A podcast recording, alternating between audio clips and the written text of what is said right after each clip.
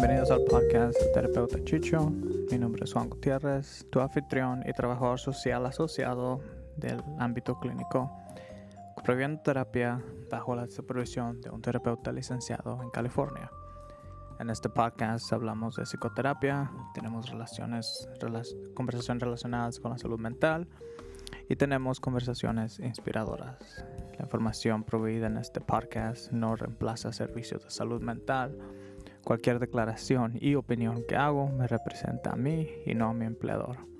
Por favor, comparte este podcast con amigos y familiares. También comparte tu opinión y sugerencias con nosotros. Con eso dicho, Gracias por entonar. En el episodio de hoy vamos a hablar y definir de quién es un terapeuta y qué debe de tener o debería de tener un terapeuta para que haga una relación efectiva. El episodio va a estar dividido en tres segmentos.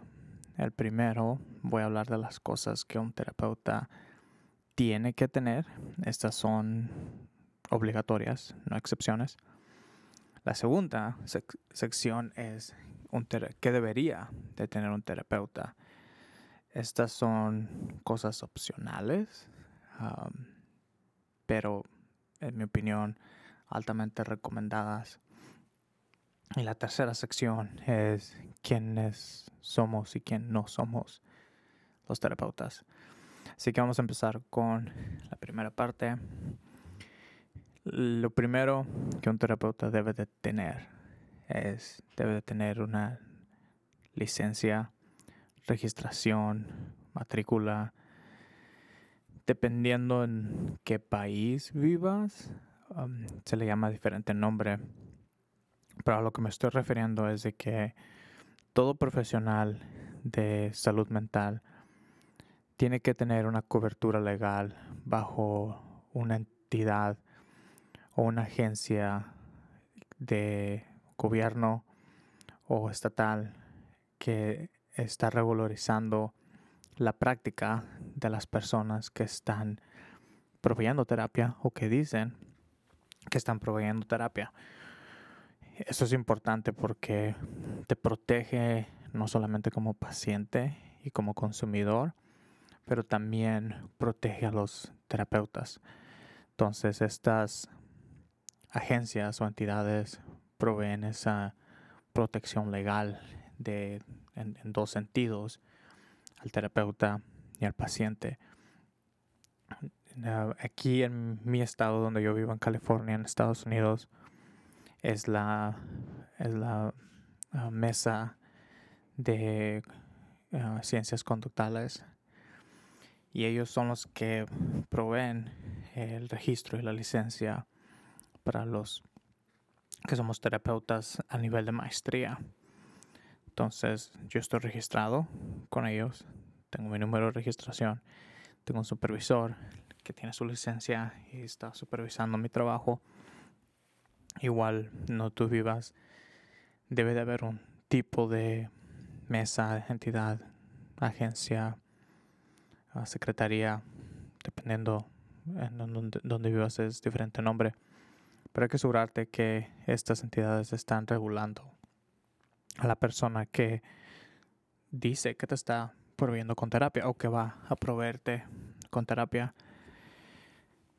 La segunda Uh, estos, no están en, una, orden específica, pero el segundo punto es de que el terapeuta debe de tener la educación apropiada, que ojalá que la agencia que está regulando al terapeuta revise esto, pero todos hemos escuchado historias interesantes. Um, asegúrate que la persona esté educada y entrenada. Es la tercera son relacionadas, pero que esté entrenada y que esté educada en prácticas de, psicología y de intervenciones terapéuticas, porque en nuestros programas, o hablar un poco en general aquí en nuestros programas de, educación hablamos de las terapias populares o de las terapias que son más efectivas para ciertas condiciones, pero no estamos completamente certificados. La certificación es opcional. La certificación en, un, en una terapia, en una modalidad de terapia específica es opcional, no es mandatoria para todos los terapeutas. Pero esa certificación lo que dice es de que ese terapeuta excede en el nivel ah, promedio del, del uso de esa terapia. Por ejemplo, existe la terapia cognitivo-conductal, TCC por corto, eh, la vibración.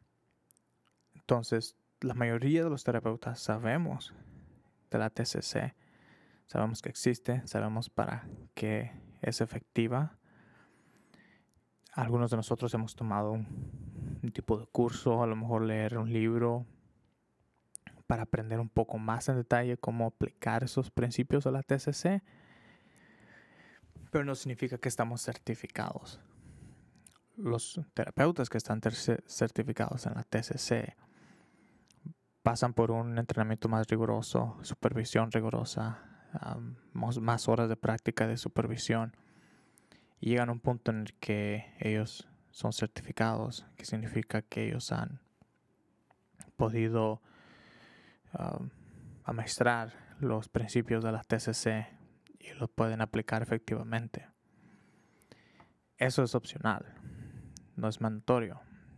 Pero si tú como consumidor, como paciente, estás buscando a un terapeuta y ellos claman que practican algún tipo de terapia específico, mi recomendación es asegurarte que tengan el entrenamiento apropiado para respaldar eh, esa, eh, e-, ese tipo de terapia que están usando.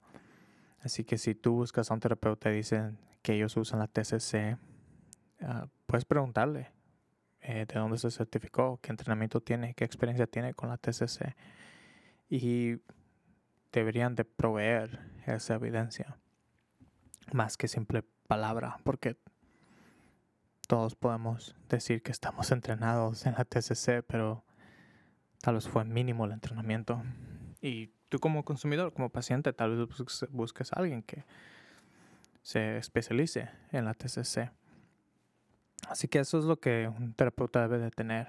Debe tener una registración o un tipo de licencia o matrícula válida, vigente. Um, tiene que tener la educación apropiada y tiene que tener el entrenamiento apropiado si van a, a clamar que están usando algún tipo de modalidad. La segunda sección es lo que el terapeuta debería de tener. Ah, no todos los terapeutas tienen eso, estas características de las que voy a hablar, pero ayuda mucho cuando la tienen. Y voy a explicar conforme voy explicando cada una de estas. De nuevo, no está en una orden específica Ah, la primera característica es que el terapeuta debe de ser una persona empática. Ahora, em, empatía en el contexto terapéutico significa mucho más que simplemente entender o poder entender y sentir las emociones de las otras personas cuando las explican. Mi maestro en la universidad probablemente lo explicó de la mejor manera y para mí personalmente cambió la forma en la que yo practico y proveo empatía a mis pacientes. Espero que lo pueda describir tan bien como lo hizo. La empatía es cuando el terapeuta puede identificar la emoción que el paciente está viviendo en ese momento y se la puede regresar al paciente para que el paciente reflexione en esa emoción. Se escucha un poco complicado y raro, así que lo voy a tratar de explicar. Supongamos que un paciente nos dice que está triste y conforme está triste está llorando porque extraña a su pareja. La empatía del terapeuta debería verse de la siguiente forma, idealmente. idealmente. Es que el terapeuta diga, veo que estás triste y que te causa tristeza, que extrañas a tu pareja. Dime más acerca de esta emoción. Dime más acerca de este pensamiento. Dime más acerca de qué significa extrañar a tu pareja. Cuéntame más. Esa es la empatía de un terapeuta, es reconocer la emoción y pedirle básicamente al paciente que elabore más en esa emoción. Eh, de mi punto de vista lo que hace esto es de que le demuestra al paciente que lo estás escuchando, que estás reconociendo la emoción, que puedes ver su emoción, que su emoción es válida, eh, normal, y a la vez le estás dando la oportunidad y el espacio y el tiempo para que explore esa emoción, para que te cuente más acerca de ese dolor, de esa tristeza, de ese sufrimiento, porque pues para ellos significa algo y nosotros no sabemos qué es lo que significa, pero podemos escuchar y proveer ese espacio.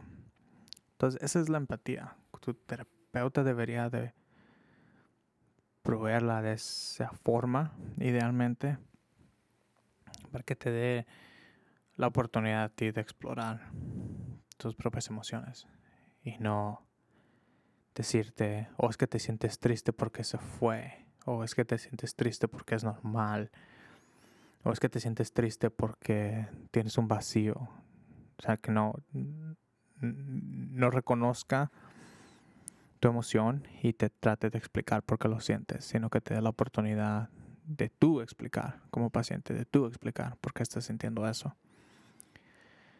Siguiente punto es que un terapeuta debe ser atento. Cuando refiero a atento, me refiero a que el terapeuta debe de estar presente y dándote atención a ti, no solamente como paciente, pero como persona, que te ponga esa atención que, se debe de tener en ese, en ese momento, de que tú te sientas que estás siendo tratado como un individuo, no solamente como un paciente, no solamente como una cita o un número o un pago, sino que tú sientas que como persona el, terapeuta está atento a tus emociones, a tus pensamientos, a tus necesidades, a tu persona, a tu historia, a tus experiencias y que estén escuchándote, que estén presentes en esa sesión y que no solamente estén tratando de explicarte y, dándote discursos, sino que te escuchen, que te proveen ese espacio para, para que tú te expliques y explores tus emociones. El siguiente punto es, el terapeuta debería ser una persona imparcial. ¿Qué significa eso?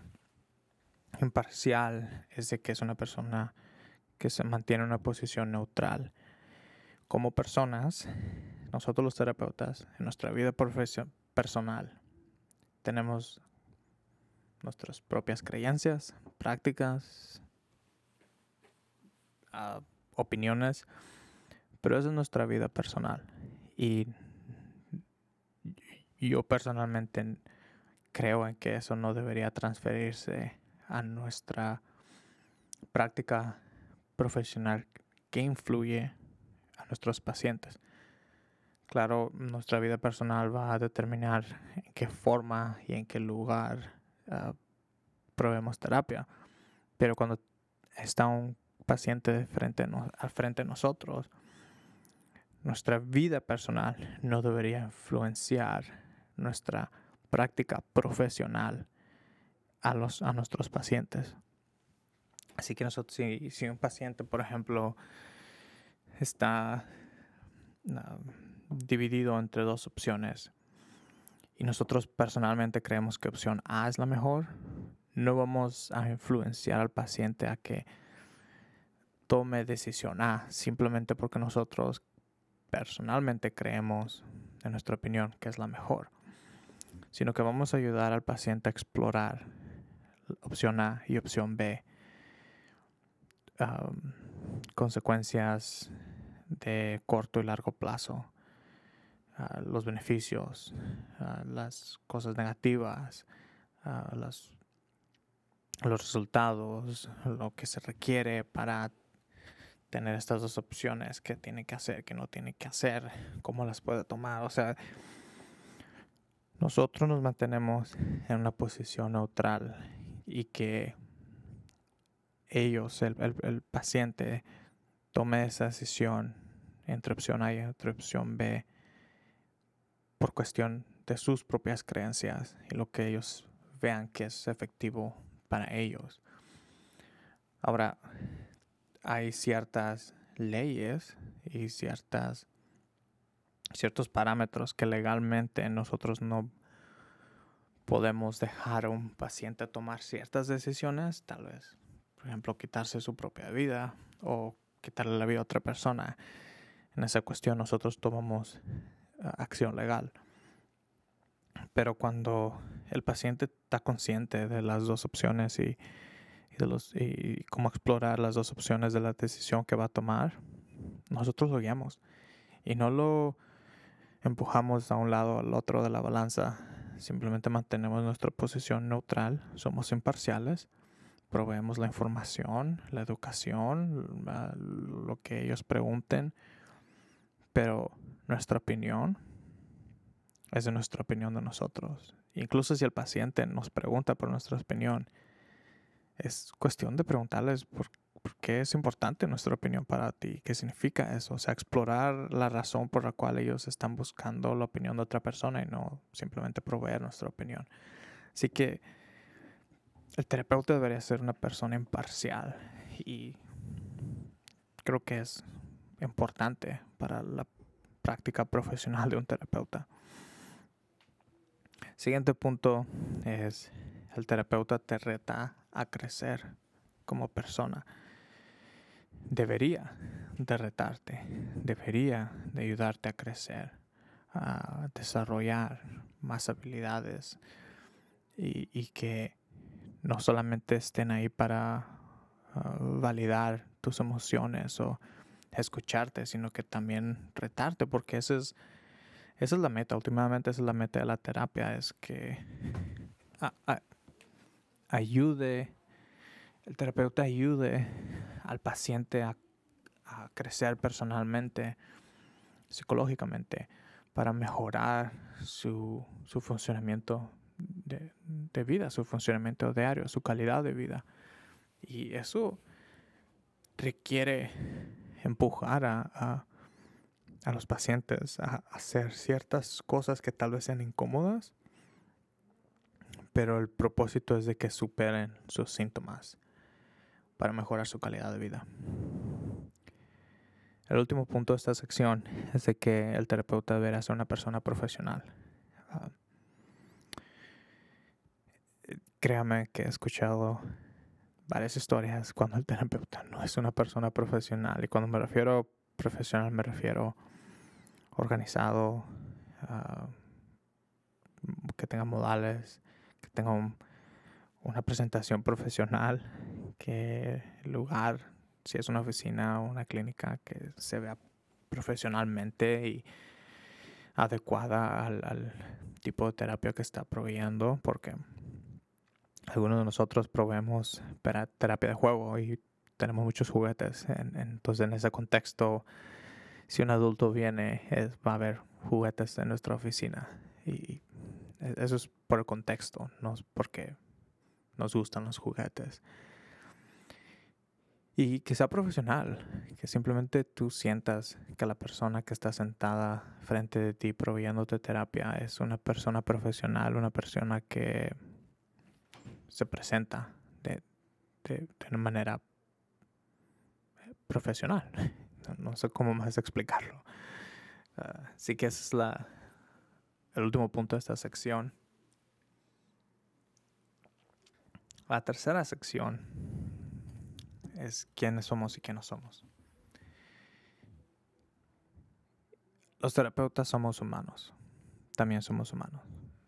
Dicho, somos terapeutas. Sabemos, se podría decir un poco más acerca de la psicología. Y no significa que no vamos a cometer errores. Nos cansamos también. tenemos sentimientos, tenemos emociones también. Entonces, esos eh, viene parte con ser un, humano, con ser una persona, es de que también nosotros tenemos ah, nuestras propias experiencias de nuestra vida personal y, y, a veces, idealmente no, pero a veces afecta nuestra práctica. Y regresando un poco a la sección previa es que el terapeuta debería ser profesional y reconocer cuándo su vida personal está afectando su, vida profesional y balancearla. Pero somos humanos, somos humanos, cometemos errores también. Tal vez digamos algo que nuestro paciente no esté de acuerdo, o se siente ofendido, o simplemente crea que estamos disparados y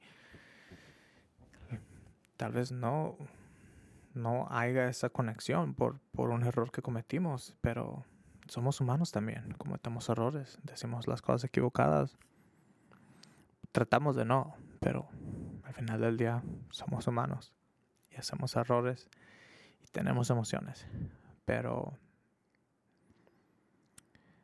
estamos tratando de que no nos afecte nuestra vida profesional y que definitivamente no afecte a nuestros pacientes. ¿Qué no somos?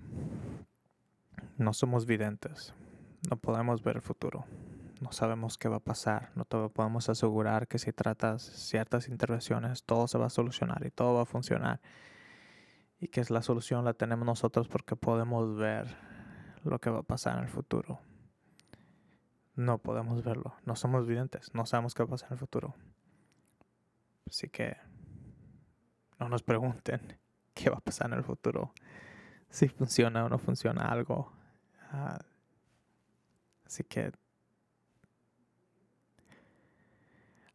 la siguiente es de que no podemos leer la mente. No podemos leer la mente de nuestros pacientes. Por eso hacemos muchas preguntas, por eso escuchamos, porque estamos recaudando toda esta información que el paciente tiene en, su mente.